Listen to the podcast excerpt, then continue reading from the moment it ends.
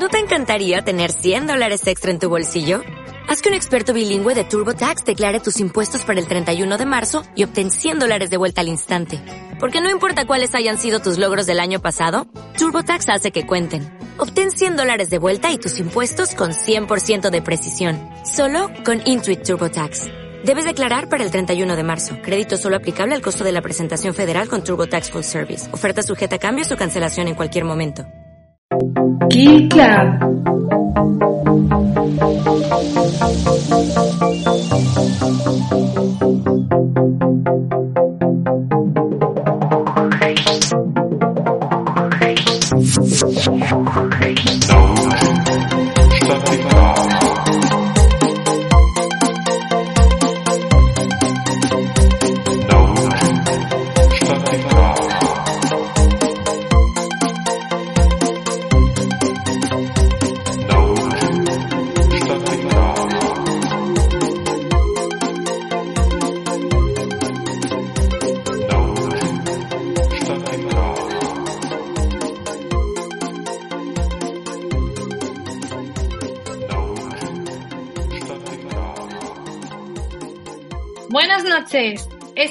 Club y yo soy Alba Porter.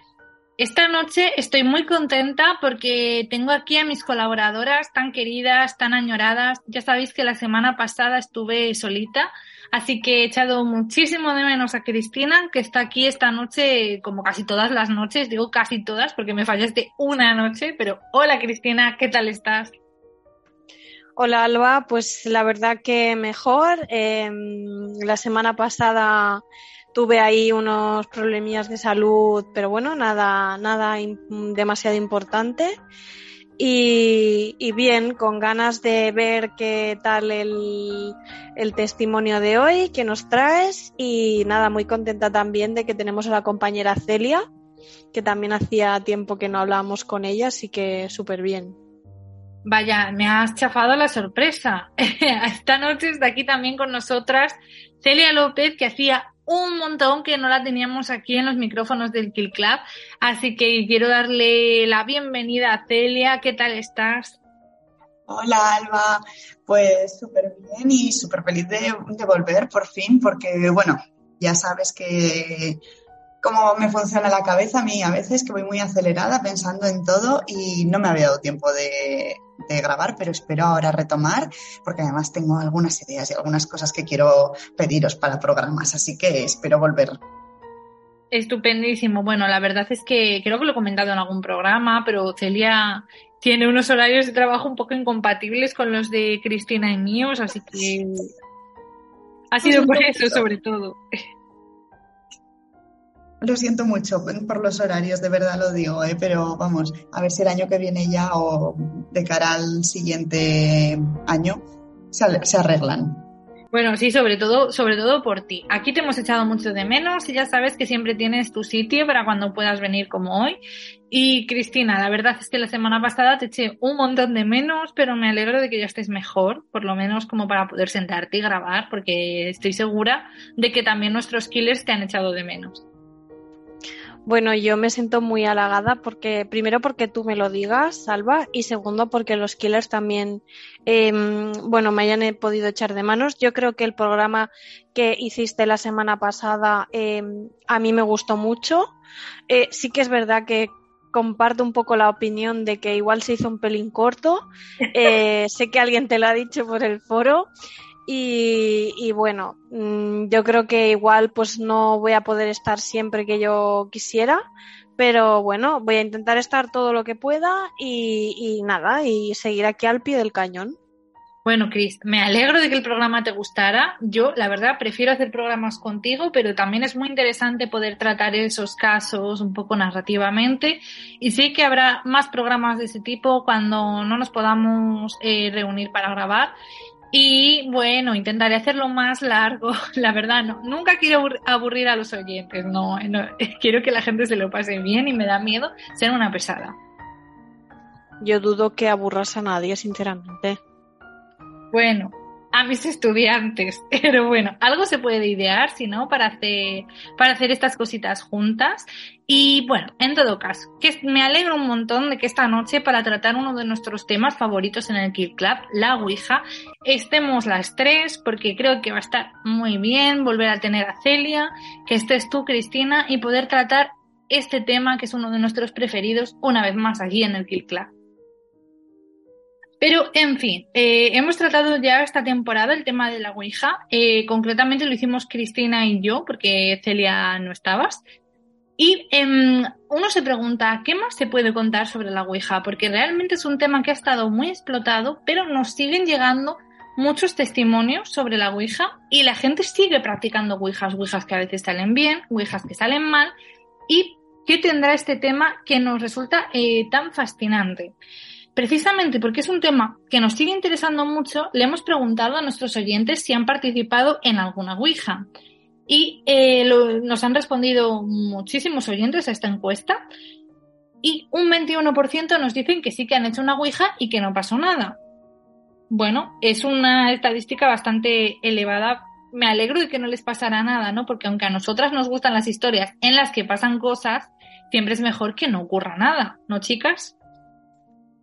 Hombre, sí, la verdad es que es lo que decimos siempre, que es mejor que no pase nada, mejor que, que de una mera anécdota de, bueno, sí, nos reunimos, estuvimos haciéndolo, no sucedió nada y nos pusimos a otra cosa, mm, que no que les pasase realmente nada, que les asustase, les diese miedo.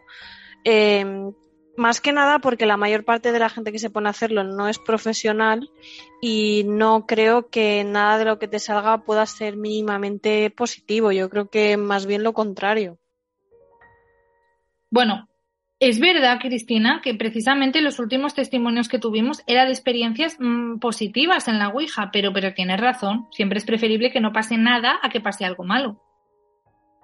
Sí, justamente estaba pensando en el testimonio que tuvimos que me pareció súper interesante y que, bueno, me reitero en que si nos quiere volver a comentar algún, algún testimonio más, si quiere hablar de algún tema relacionado, me, me pareció muy interesante. Em, me quedé con, con, ese buen gusto, pero no es lo normal y digamos que yo creo que no es la mayoría de los casos. Yo creo que a no ser que sea gente que se dedique profesionalmente y como ya he comentado un montón de veces, sea algún sitio en especial que se dediquen a esto, mmm, por norma general las anécdotas son siempre negativas. Sí, eh, te estás refiriendo a Inma y yo reitero nuestra invitación. Inma, cuando quieras venir al Gay Club, cuando quieras incluso quedar con nosotras y sentarte aquí a los micrófonos, eh, bueno, nosotras estaremos encantadas de escuchar tus historias porque sabemos que tienes muchas. Celia, ¿a ti te decepcionaría hacer una Ouija y que no pasara nada? Pues yo creo que no, porque además conforme estabas comentando el hecho de que había mucha gente que no le había pasado nada, iba pensando en algunos testimonios, algunos programas en los que he participado de testimonios realmente aterradores de situaciones que se han dado después de la Ouija. Y pensaba, menos mal que hay gente que no le suceden estas cosas. A ver, sí, es que tienes razón. Ha habido algunos testimonios que hemos escuchado que han dado realmente miedo y que a raíz de una Ouija mal hecha o de una sesión de Ouija mal cerrada han pasado cosas realmente espeluznantes y yo personalmente no quiero vivir eso por nada del mundo. Hombre, mejor que no, porque normalmente la gente cuando te lo explica, te lo explica asustado y con, mm, con el susto todavía en el cuerpo metido, aunque hayan pasado años. Hay gente que se le pone la piel de gallina. Yo creo que es una cosa que hay que tener mucho respeto y mucho cuidado. Totalmente de acuerdo. Y os decía que el 21% nos ha dicho que sí que hicieron una Ouija y que no pasó nada. Pues veréis, todavía son más los que hicieron una Ouija y si pasó algo. El 26% nos dicen que al practicar la Ouija pasó algo. Bueno, invito a ese 26% de oyentes a contarnos su historia, ¿no? Porque, bueno, hemos tenido muchos testimonios a lo largo de estos años, pero siempre queremos recibir más. Que pasara algo no tiene por qué significar que pasara algo malo, pero aún así siempre es interesante, ¿no? A mí, seguramente me gustaría dar testimonios positivos de escuchar una Ouija, sobre todo por contrarrestar todos los testimonios negativos que hemos estado escuchando a lo largo de estos años. Sí, totalmente. Y por eso el testimonio de Inma eh, fue tan interesante, ¿no, Cristina? Sí, el testimonio de Inma fue muy interesante porque nos arrojó un nuevo punto de vista que, que no estamos acostumbrados a no estamos acostumbrados a escuchar. Em, también eh, me reitero en que no estamos alentando a nadie que lo haga, ¿eh? ni, ni mucho menos, sencillamente, pues que igual no todas las connotaciones que puede tener hacerlo son negativas, ¿no? Hay veces que te puede ayudar pues a resolver igual algún misterio, alguna cosa que, mm, que no sabes. Y la verdad que bueno, yo me quedo, me quedé muy impactada. mira que he escuchado testimonios malos y muchas cosas que han pasado, pero ese en concreto me pareció muy interesante y muy positivo. Y bueno, tenemos también eh, una gran cantidad de oyentes que no han practicado la Ouija. Y también es interesante saber las razones por las que estas personas eh, no se han decidido todavía hacer una Ouija. Un 26% no han hecho la Ouija porque tienen demasiado miedo. Chicas, ¿vosotras os situáis ahí, en ese 26% que tiene demasiado miedo? Sí, sin lugar a dudas. Eh, bueno, yo ya sabéis que en general soy bastante escéptica con todo este tema de la Ouija y demás, eh, pero lo que decía, después de oír todos los testimonios y saber las cosas que pueden llegar a pasar, yo no practicaría una Ouija, por si acaso, por lo que fuera. Tendría que estar muy segura, muy, muy, muy segura de que el resultado puede ser positivo. Bueno, el problema de que el resultado sea, pueda ser positivo es que también puede ser negativo. Y esto es un poco lo que a mí me inquieta. Cristina, eh, ¿tú te sitúas en esa gente que tiene demasiado miedo? Em, creo que cada vez menos. Mm, tengo la sensación em, extraña, pero que contra más em, estoy aprendiendo de este mundo, Sí que es verdad que más respeto le tengo y si lo hiciese lo tendría que hacer de una manera como con mucha preparación, con gente experimentada, no lo haría de cualquier manera, pero creo que sí que me podría llegar a atrever a hacerlo porque creo que hay maneras de hacerlo sin que hayan consecuencias negativas. Entonces, mm, a mí me está cambiando un poco el paradigma. Tampoco es que lo fuese a hacer, eh, regularmente ni mucho menos, pero sí que a, lo mejor eh, como experiencia en la vida pues lo haría en algún momento. ¿Y, lo harías conmigo? Sí, no tendría ningún problema. no, a ver, sí, yo, entiendo lo que dices, Cristina, porque em, hemos oído muchos testimonios malos, pero muchas veces hay cosas que se hicieron mal. Entonces, creo que hacer una Ouija de un modo un poco más consciente, no de jijijaja, no rápido, no por ver la gracia, puede ser interesante. Eso sí, con las medidas de precaución necesarias. Sí, yo creo que, yo creo, a ver, no creo que exista como tal un manual de cómo hacer bien una Ouija, no, evidentemente.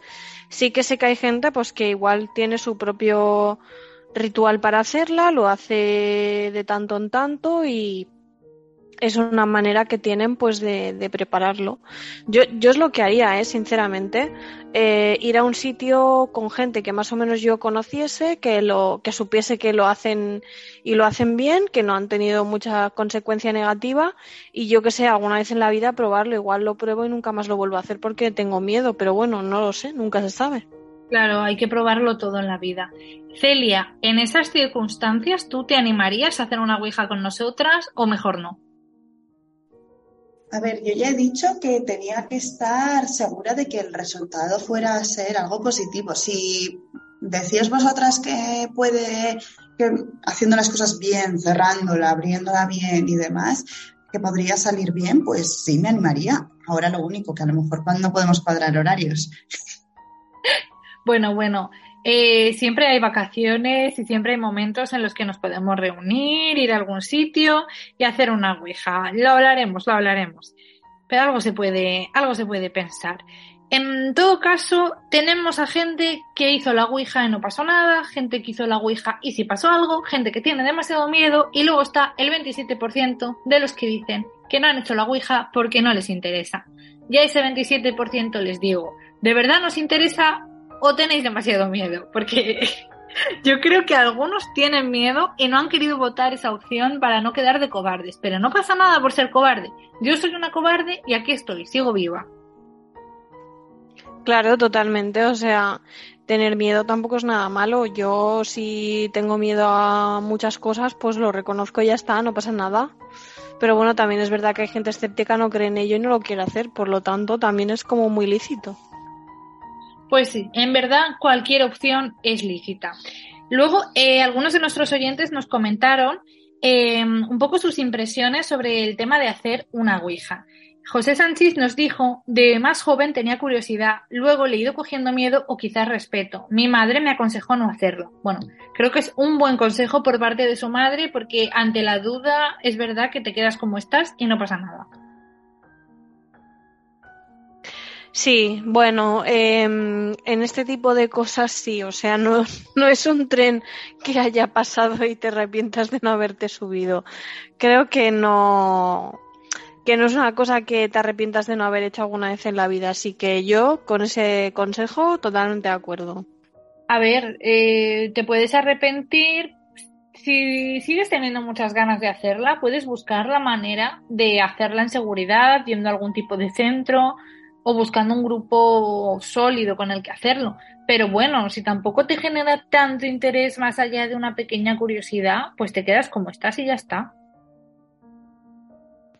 Totalmente. Luego, eh, Carlos Tenorio González nos dijo, te faltó poner, te gustaría hacer una Ouija, pero no conoces a nadie que lo haga contigo. Eh, bueno, pues sí, es verdad que a veces pasa eso, que no conocemos a nadie con quien hacer este tipo de cosas.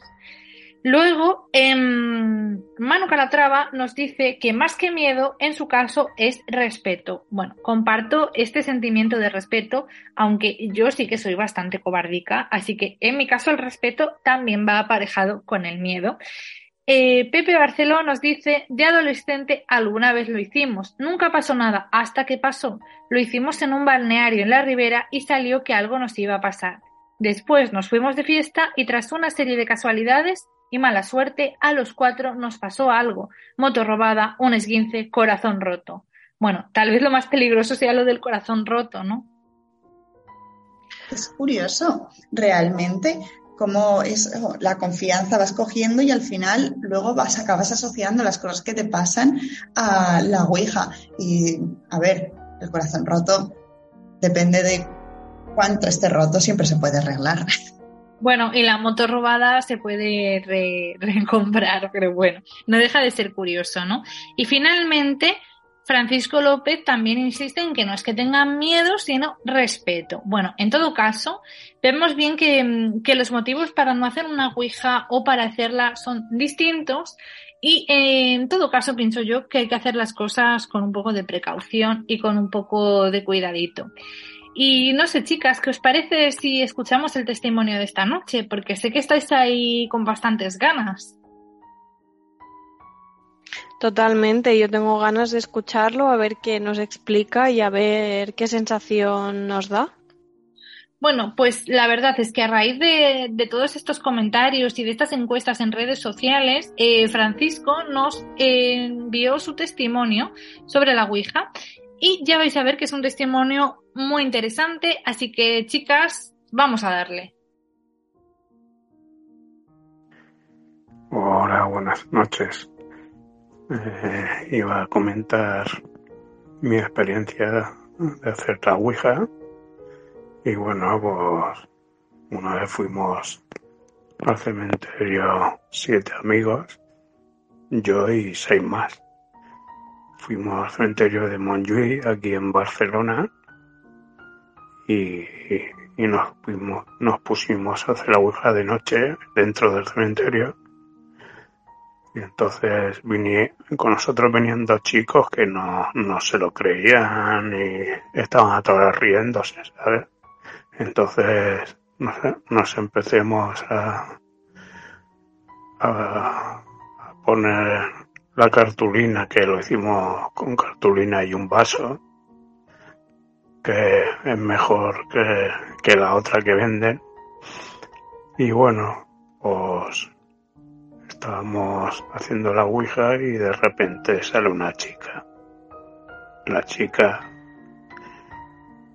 le preguntamos quién era y respondió su nombre y, dijo, y también dijo que conocía a dos chicos que estaban con nosotros, que los conocía de, de, estar veraneando con ellos y los chicos ya se quedaron, los dos amigos que venían con nosotros que no se creían nada de nada, se quedaron los dos ya no, ya, ya no se reían, ya se quedaron muy serios.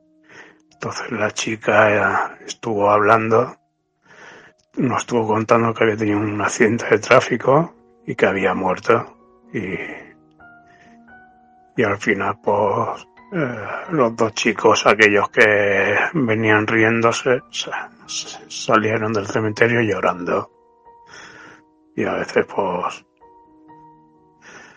bueno, hay que, hay que hacer la Ouija tranquilitos y, sin prisas.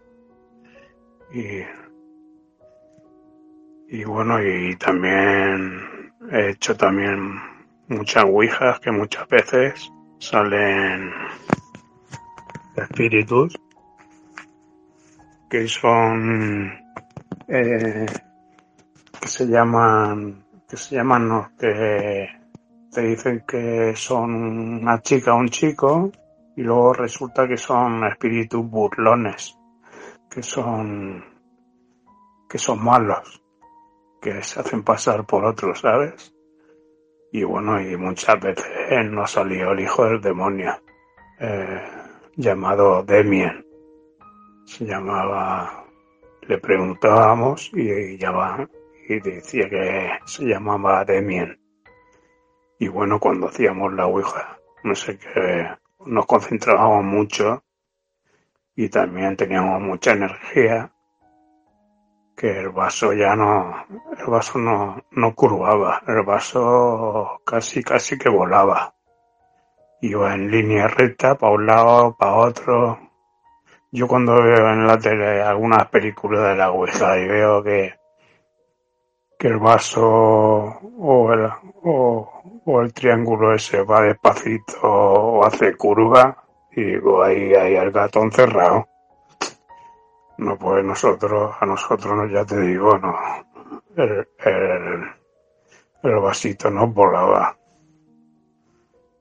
Y, y pues, bonita experiencia. Lo que pasa que a veces había a veces te tocaba con un espíritu muy, muy chungo y te entraban ganas de mear y le pedías al espíritu que te dejara ir al lavabo y no y te decía que no que no podías ir al lavabo que te que, me, que te esperaras. Y no podías quitar el dedo del vaso. Tenías que estar aguantando aguantando hasta que te dejara cuando le preguntábamos, ¿me puedes dejar ir al lavabo? Y decía que sí, pues entonces me salía, iba al lavabo y luego me ponía otra vez. Pero eso de quitar el dedo del vaso no, no es bueno tampoco, ¿eh? Eso hay que hacerlo tranquilo y, y sin miedo tampoco. Y si algún día dijeran de hacerlo, me lo pensaría, porque hace tiempo que ya no lo hago, ¿sabes? Pero bueno, es una experiencia, son experiencias que uno a esa edad que tenía yo no, no tenía miedo a nada ni, ni a nadie. Y hacíamos un montón de cosas. Hacíamos lo de mirarnos al espejo, nos mirábamos al espejo con una vela encendida y, y una vez lo hice. decían que si ponías una vela enfrente del espejo y te con, concentraras mirando al espejo, que te verías tú de viejo o te verías... Sí, te verías de viejo. Y una vez me se ocurrió, digo, ah, voy a hacerlo, a ver, a ver qué pasa. Me puse enfrente de, del cristal de mi casa y en eso que empieza a salir como tinieblas de, de, detrás mía. Y yo venga concentrado en eso que se empieza la cara como si fuera un puzzle, a cambiárseme de... a, a, cambiárseme la cara de, de rostro, Yo cuando, cuando empezó a cambiárseme la cara de, de otra manera ya dije, uh, ya paré, ya me dio cosa de seguir. Pero seguramente que es verdad eso también. Lo que pasa que es peligroso. Pero bueno, los espejos también tienen muchos espíritus también. Como pilla un espejo de algún una casa o de algún container y te lo llevas a tu casa. También te puede llevar cosas malas para casa, ¿sabes? Pues bueno, un besito y tengo muchas cosas más, pero bueno, esta es una de tantas, ¿sabes? Hasta luego, que vaya bien.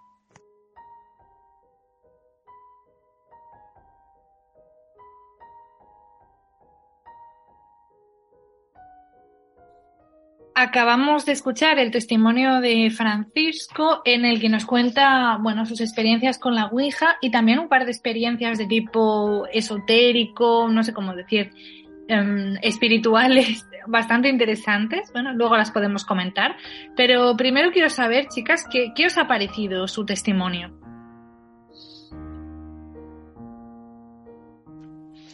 Bueno, me ha parecido un testimonio más parecido a lo que solemos escuchar. Em, lo típico de que hay gente pues que no se lo cree, gente que sí, luego se mueve el vaso bastante rápido, se asustan. Luego el tema de que expliquen, ¿no? Que al final contactes con una persona fallecida y que te explique pues lo que le pasó. Además que esta persona tuviese relación con algunos de ellos, pues es curioso. Y, bueno, lo del tema de los espíritus burlones, etcétera, etcétera, pues pues súper, súper típico, o sea, de gente que lo hace bastante y, y sabe lo que, entre comillas, ¿eh? Muy entre comillas, sabe lo que, lo que hace. Sí, tienes razón. ¿Y a ti, Celia, qué te ha parecido la historia de Francisco? A mí me ha parecido bastante curiosa. También tengo que decir que probablemente se hicieron la ouija de noche con estas personas, estuvieron también un poco sugestionadas, aunque no quisieran admitirlo, a asustarse. A los, los amigos, los, bueno, los conocidos, que no eran amigos.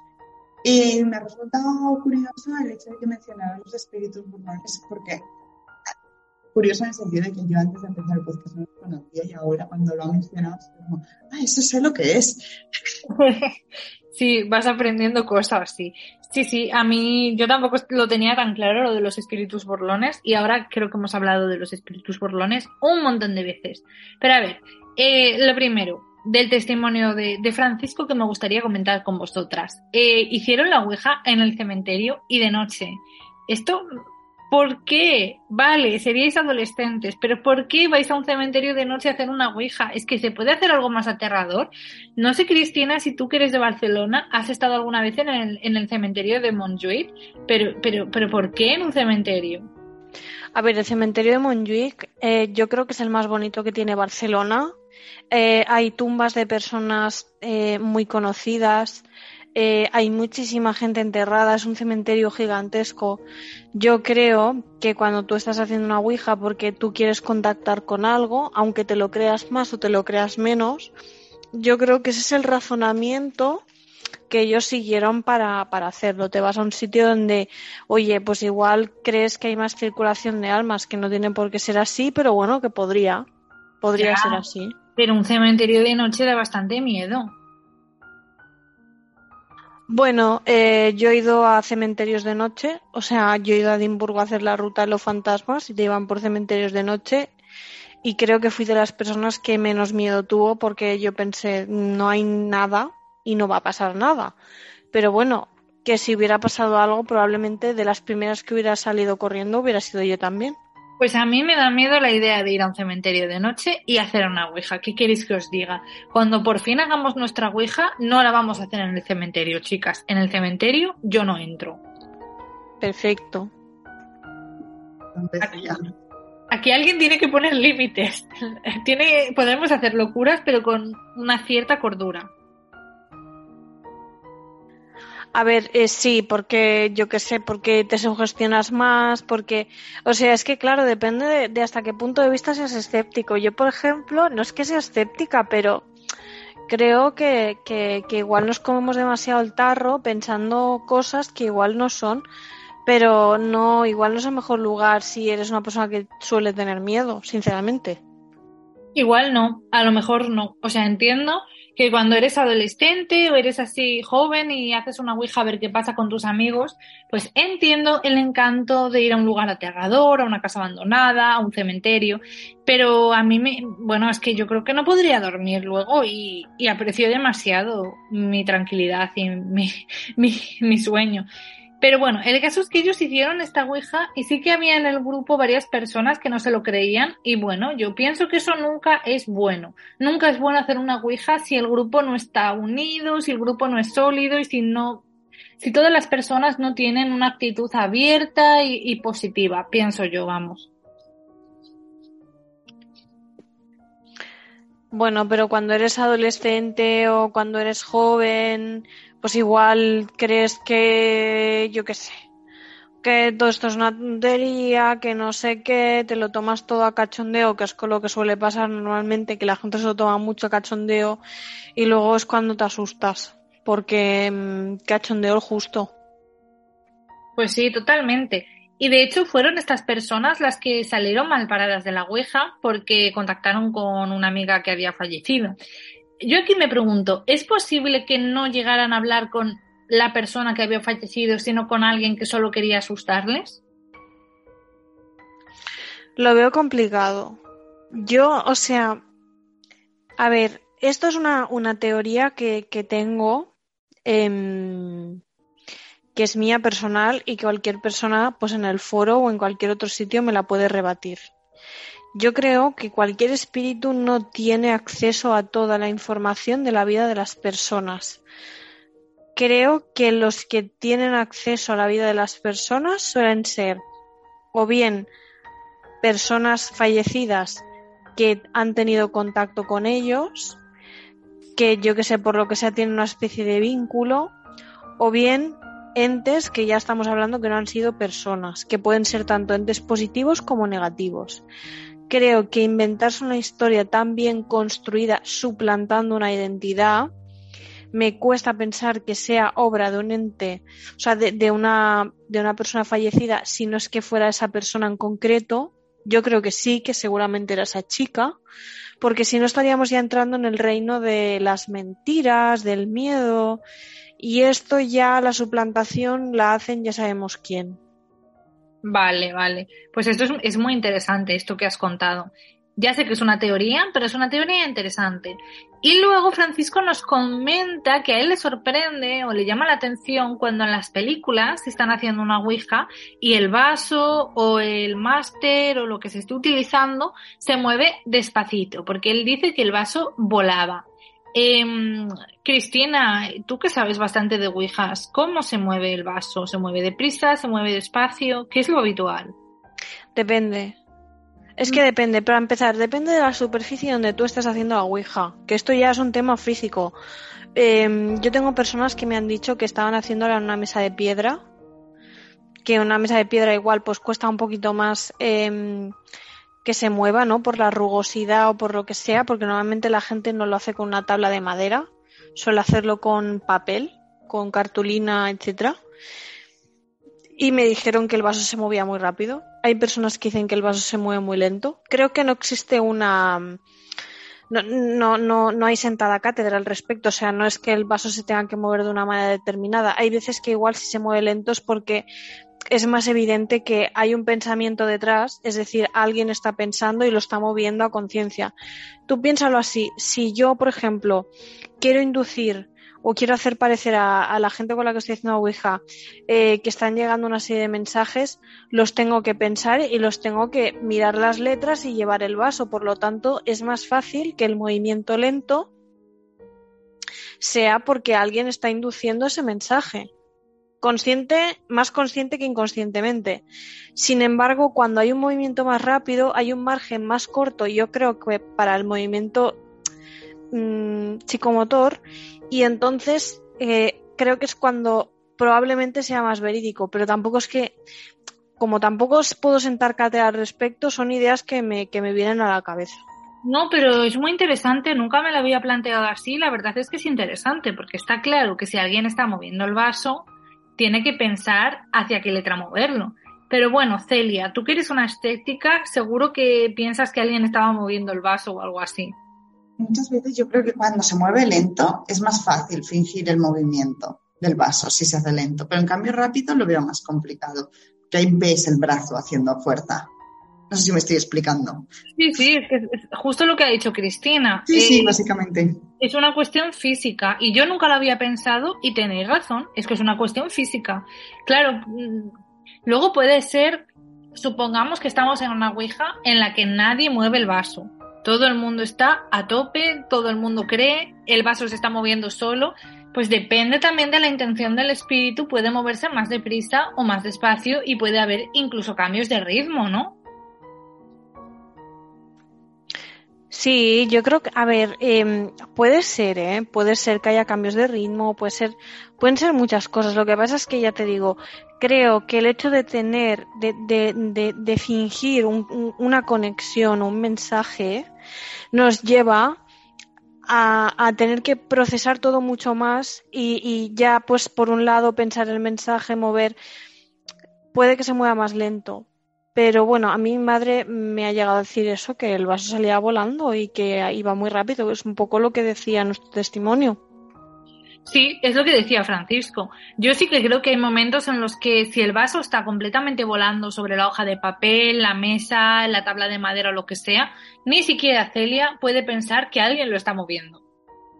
Que, bueno, ya lo he dicho antes, que realmente eh, si se mueve muy rápido no creo que pues, sea posible que se, esté, que se esté fingiendo, que tiene que haber algo. Pero eso, tiene que ser muy, muy rápido el movimiento. Vale. Y por lo que contaba Francisco, creo que sí que era así.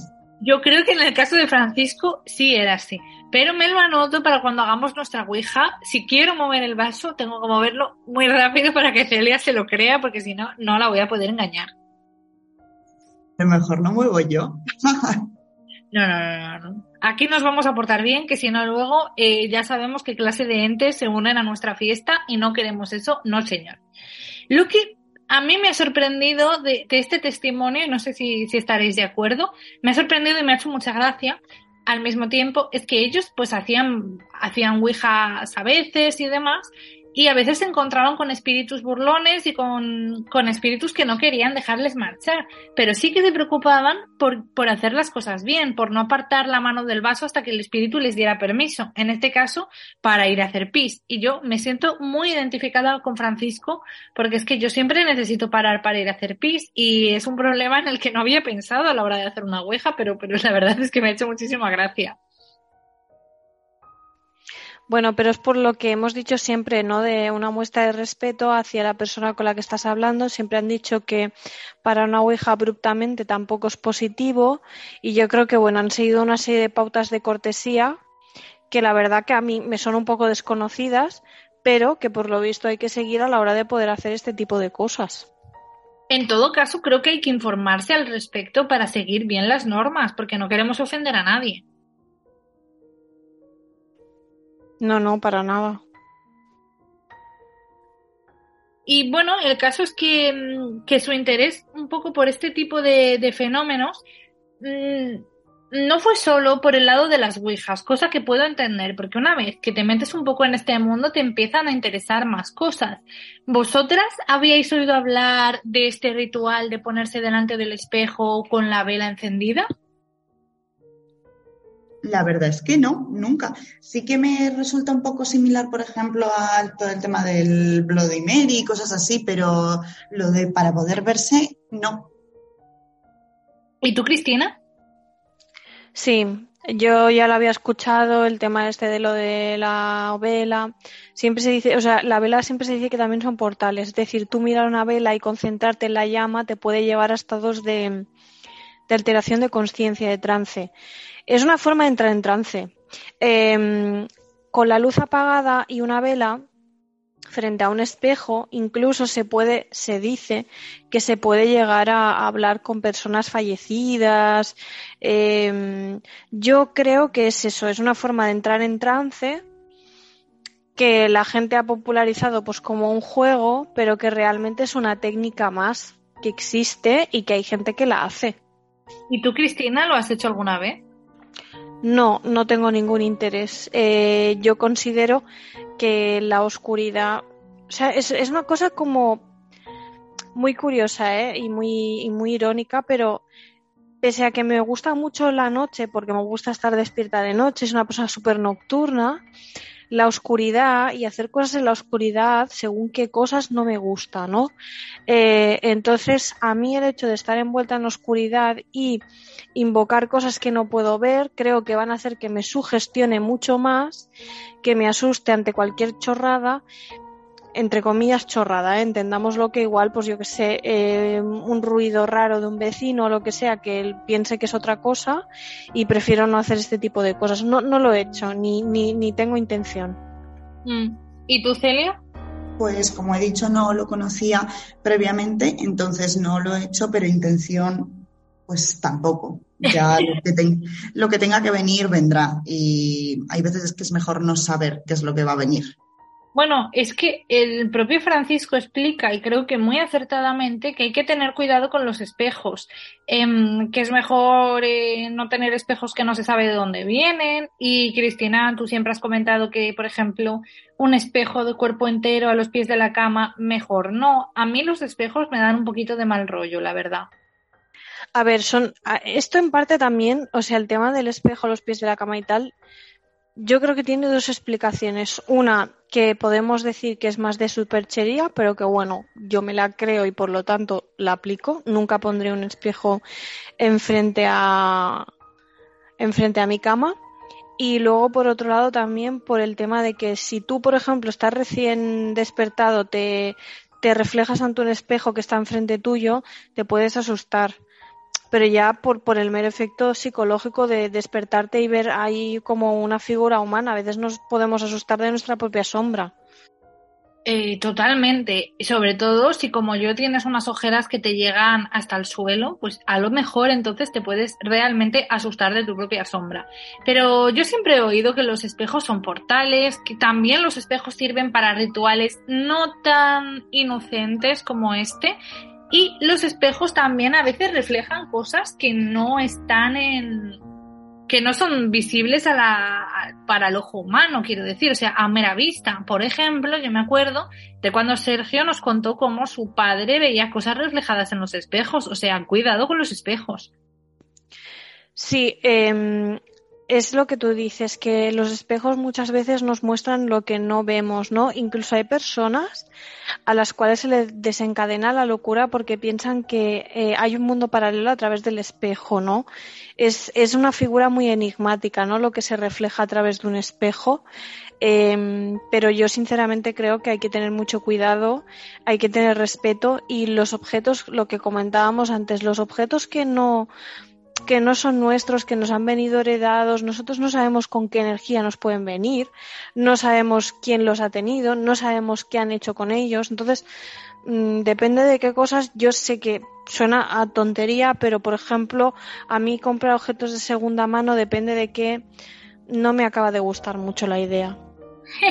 pues mi madre tiene precisamente dos espejos de anticuario en casa. Bueno, eh, no tiene por qué pasar nada, pero ya te digo que a mí personalmente no me, no me gusta la idea. Bueno, bueno, yo creo que, que ella, que es un poco bruja, contrarresta el efecto. No, no creo que se lo llevara a casa si le nota algo raro, pero, pero hay que tener cuidado en todo caso. Hay que tener cuidado. Totalmente. Ya para terminar con este testimonio, eh, ¿qué os parece? ¿Os creéis la historia de Francisco? ¿No os la creéis? ¿Qué os parece lo que nos ha contado? A mí, sinceramente, me parece que para inventarse todo esto hay que tener mucha, pero que mucha imaginación y a lo mejor ser escritor o guionista o algo así. Entonces, si solamente hubiera contado uno de los testimonios, pues a lo mejor decía, bueno, no, pero esta persona estaba totalmente convencido de lo que estaba diciendo. Veo, Celia, que en el tiempo que no has estado grabando con nosotras, has ido perdiendo parte de tu escepticismo. Me ha sorprendido, pero bueno, siempre está, siempre está bien, siempre está bien. No he dicho en ningún caso que lo que diga sea verdad. He dicho que esta persona se lo cree.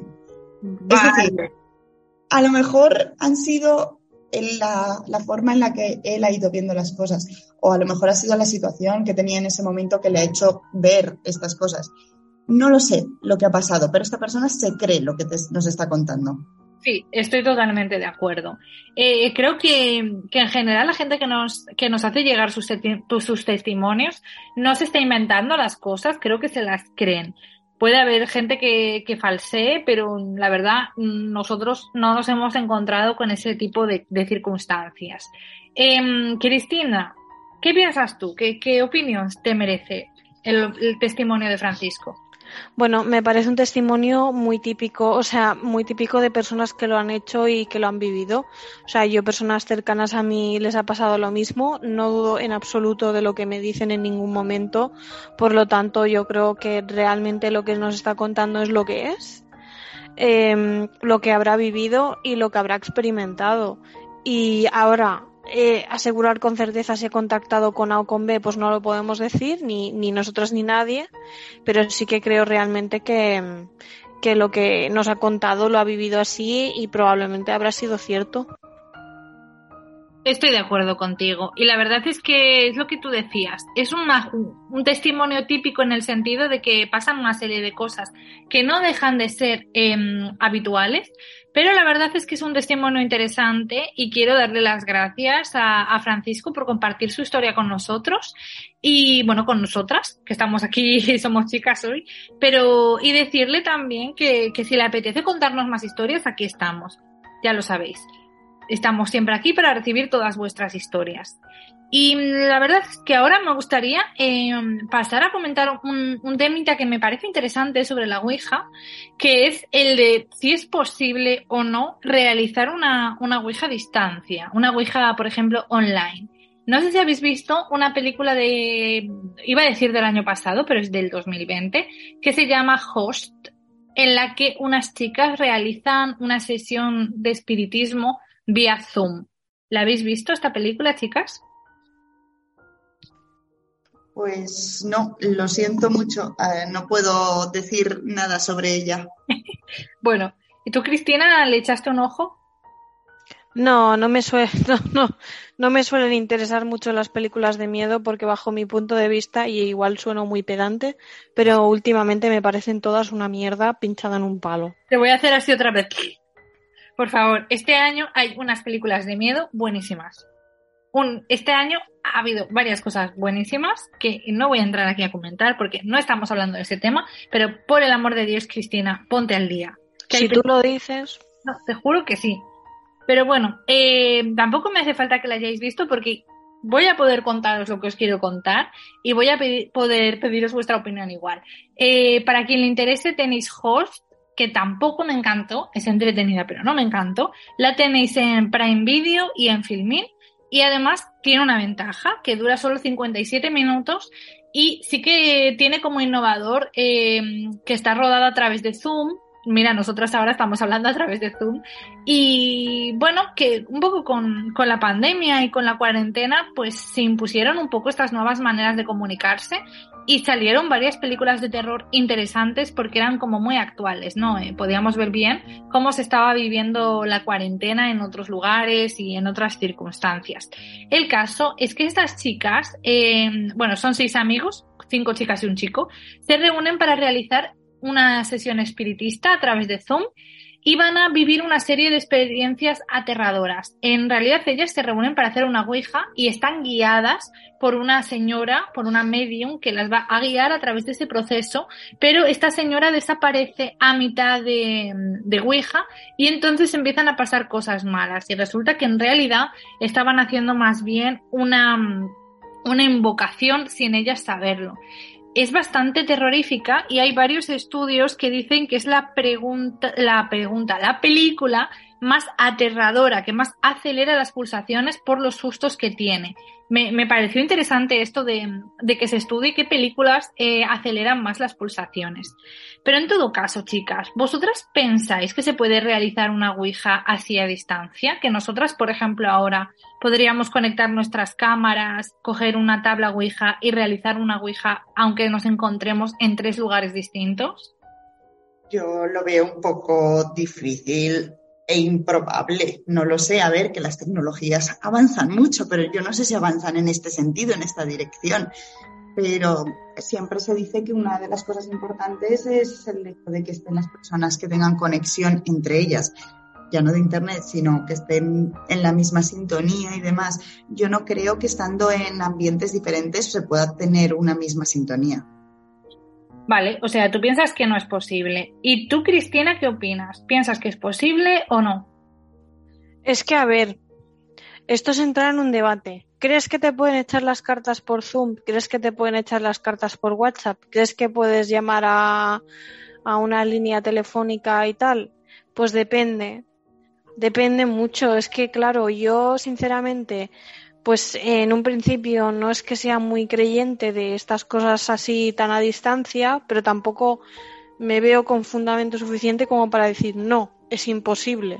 Sí, y eso te iba a decir, Cristina, porque no me puedes dar un no rotundo porque, por ejemplo, tú sí que me has realizado tiradas de carta así por Zoom y en tu opinión y en mi opinión a este respecto ha sido bastante satisfactorio. O sea, ha fluido la energía y hemos podido conectar y sacar cosas interesantes, creo yo, vamos. Sí, sí, sí, o sea, sacamos cosas interesantes y creo que, que, que probablemente mmm, sacamos eh, pronósticos re realistas, ¿no? O reales más que realistas, reales. Algunos de eh, ellos se han cumplido ya. Sí, lo que pasa es que, claro, yo también te conozco, no sé si eso tiene que ver un poco o no, es que no lo sé. Pero yo, por ejemplo, hacer este tipo de cosas de invocaciones y tal a, distancia, también es que voy a abrir un melón eh, porque creo que esta pregunta lo merece. Si tú te fijas y tú lo piensas, hay muchas personas que te pueden hacer, por ejemplo, te pueden enviar un maleficio a distancia. Es decir, tú vas a un brujo y le pides a ese brujo, bruja o lo que sea que haga un trabajo en contra de una persona. Pues ese trabajo en concreto puede ser que, mm, que, te, que te afecte, ¿no? Y esa distancia también. Entonces, ¿las nuevas tecnologías influyen o no influyen? Pues es que no lo sé, porque al final somos humanos detrás de las pantallas. Estoy totalmente de acuerdo. Yo creo que, que, hay que conocer a las otras personas para poder hacer esta clase de cosas. Tiene que fluir la energía. Y mm, bueno, eh, habéis, una piensa que es imposible, la otra piensa que a lo mejor pensáis un poco como nuestros oyentes, porque el 43% nos han dicho que sí que es posible y el 57% que no. Y si me permitís, me gustaría leer algunos comentarios, ya os prometo que poquitos, porque David Diez Portero nos dice que no, que no es posible y que no funciona de esta manera. Yo creo que se está, se está refiriendo al intercambio de energías, a lo que comentaba Celia y a lo que comentabas tú también, Cristina, aunque de un modo más tajante que tú, Chris, eh, diciendo que, que realmente no es posible. Y luego, Cristina, este comentario te va a gustar porque es de nuestra querida Inma Infantes, que tanto sabe de la Ouija y tantas cosas interesantes nos tiene que contar. Te mando un saludito, Inma. Y nos dice, un poco dramatizado todo, ¿no? En mi opinión, lo que hacen es una invocación al unísono, cada una desde su casa, no una ouija. Creo que sí se podría hacer, aunque no creo que las consecuencias fueran las mismas. En la película se dan una serie de factores determinantes para que suceda eso. Falta de respeto, abandono de la sesión de forma improvisada por parte de algunos participantes y los motivos que le llevan a hacer a todos esa invocación. Bueno, creo que ella lo, lo explica bien, ¿no? Los motivos que llevan a la gente a hacer una ouija o una invocación o una sesión espiritista, la actitud, la falta de respeto, pienso que son desencadenantes para que algo realmente malo pueda producirse. Sí, yo creo, bueno, lo mismo, que son el tema de las invocaciones desde casa, eh, el estar haciendo según qué cosas, sí, sí, seguramente mmm, tiene mucho que ver con la energía y la intención que tú le pongas. Siempre se dice lo mismo, ¿eh? La energía y la intención. Sí, pero yo pienso que si estás haciendo una Ouija desde la falta de respeto, desde la burla, creo que puedes atraer a, a, cosas que tal vez no sean ni siquiera humanas y que desde luego no van a tener buenas intenciones. No, no, no, claro que no. O sea, tú, pero es por lo de siempre. O sea, tú tienes que tener respeto a todo el mundo y tienes que tener una intención concreta. Si tú tienes una mala intención, es evidente que lo que te vas a encontrar no va a ser positivo. Pero en toda la vida. En general, claro, evidentemente. Uh -huh. Sí, sí, tienes razón. Y yo creo que muchas veces asociamos las Ouijas, eh, yo creo que Cristina vas a estar de acuerdo con esto, eh, se realizan las Ouijas en un ambiente un poco festivo, después de haberse emborrachado o de fiesta o así.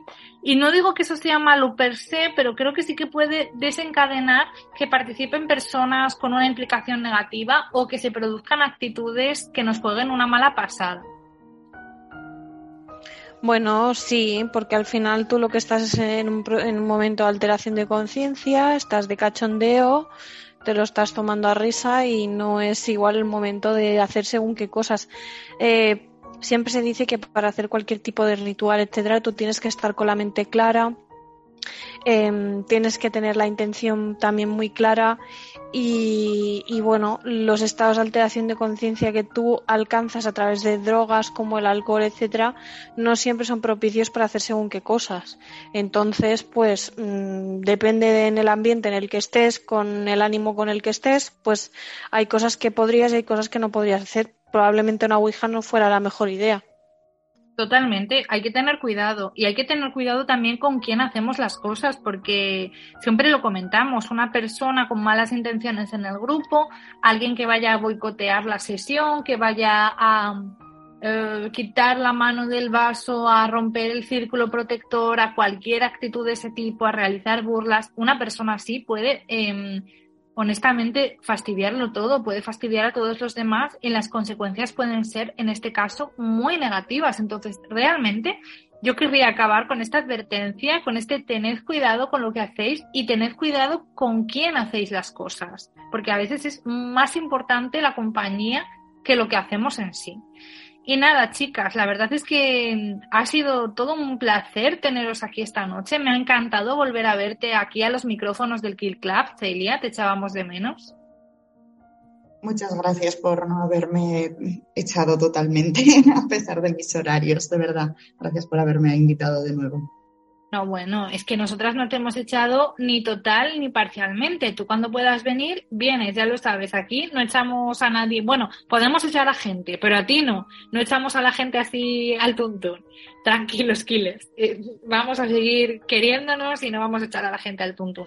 Espero que te lo hayas pasado bien esta noche, Celia. La verdad es que ha sido todo un placer tenerte y te agradezco muchísimo tu tiempo, que sé que tienes poquito.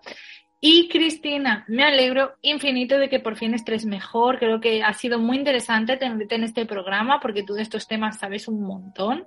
Así que gracias por estar aquí, Cris. Bueno, yo tampoco, es lo que siempre digo, ¿eh? que yo tampoco siento cátedra, yo solo soy una persona a la que le gusta muchísimo este tipo de temas. Me intento pues eh, empapar de toda la información que puedo Y también, bueno, me ha gustado mucho estar con vosotras, tanto con Celia como contigo, Alba, y encantada de un programa más y espero que por mucho tiempo. Por mucho, mucho tiempo, claro que sí, no, no vamos a dejar esto que nos encanta. Y antes de pasar a despedirme, quería darle las gracias a Francisco por su testimonio y animar, como siempre, a nuestros oyentes a que nos hagan llegar sus comentarios, sus testimonios, sus historias por las redes sociales o por email. Si queréis, tenéis todos los datos en la descripción del audio. Ya sabéis que, que yo contesto a todo, que estoy siempre ahí muy activa al otro lado de la pantalla. Y nada, daros las gracias a vosotras, chicas, por estar aquí una noche más. Muchas gracias también a nuestros oyentes, porque sin ellos nada de esto sería posible. Y nos vemos en el Kid Club.